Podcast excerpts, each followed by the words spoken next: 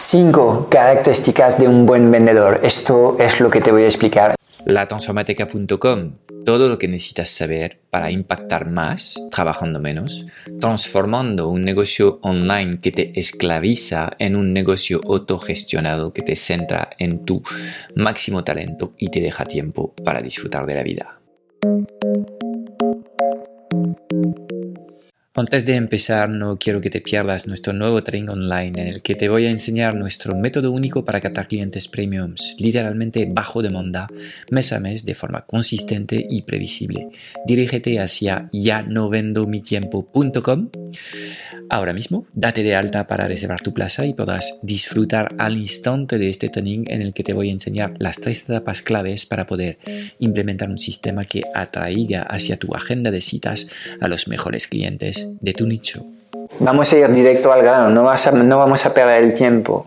Em, primera característica es la escucha y es fundamental porque em, cuando estás en llamada de venta eh, debes literalmente personalizar lo que es tu mensaje y también tu nivel de energía en función de la personalidad que tiene tu prospecto eh, y em, de lo que te está contando. Y esto significa que tienes la capacidad de estar muy presente en el instante eh, concreto y en escuchar lo que te está diciendo el prospecto. Y insisto, no es tan fácil escuchar bien lo que dicen los prospectos. Muchas personas creen que escuchan, pero luego sirven frases que ya tienen preparados y luego ves en la cara del prospecto, pero has escuchado lo que acabo de decir y te das cuenta demasiado tarde que básicamente no estás escuchando. Entonces, la escucha es una calidad absolutamente imprescindible y te va a ser difícil si no eres capaz de escuchar de ser un gran vendedor. Segunda eh, cualidad necesaria es la empatía y la empatía es algo que te permite conectar más profundamente con eh, tus prospectos en las conversaciones que mantienes con ellos y ahí eh, pues debes ser capaz de hacer emerger emociones, a veces negativas y otras veces positivas, de tal forma que pues este prospecto termine realmente completamente decidido y seguro que comprar tu solución es la mejor decisión que puede tomar.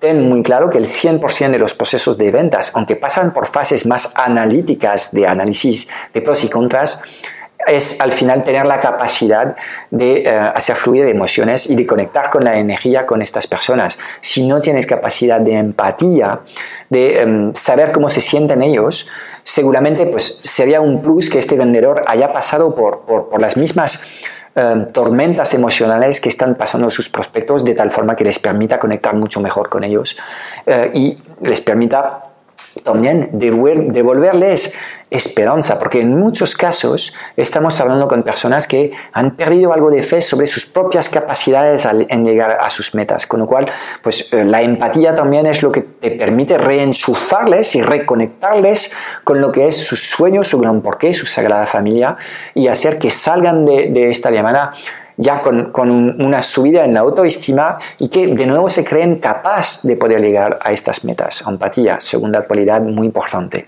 Tres, obviamente el conocimiento del producto que venden.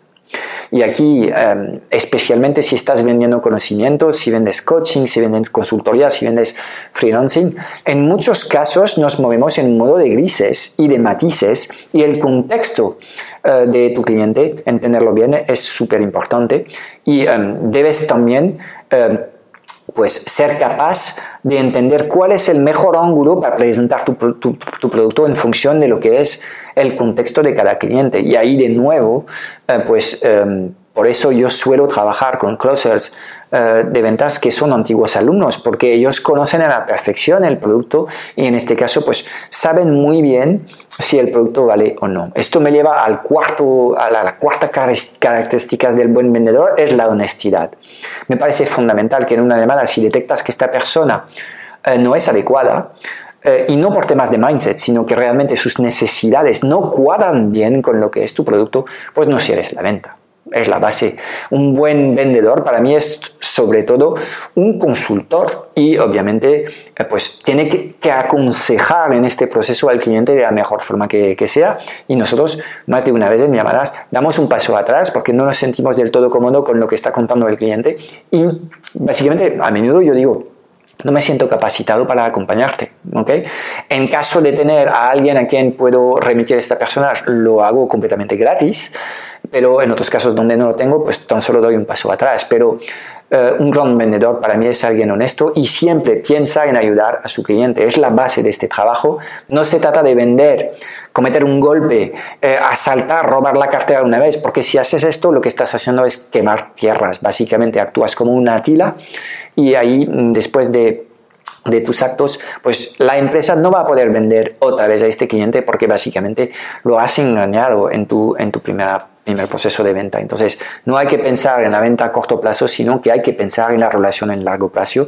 Nunca, se, nunca es bueno tratar de cerrar una venta, siempre se dice que es mejor cultivar una relación a largo plazo con las personas. Estoy completamente de acuerdo con esta.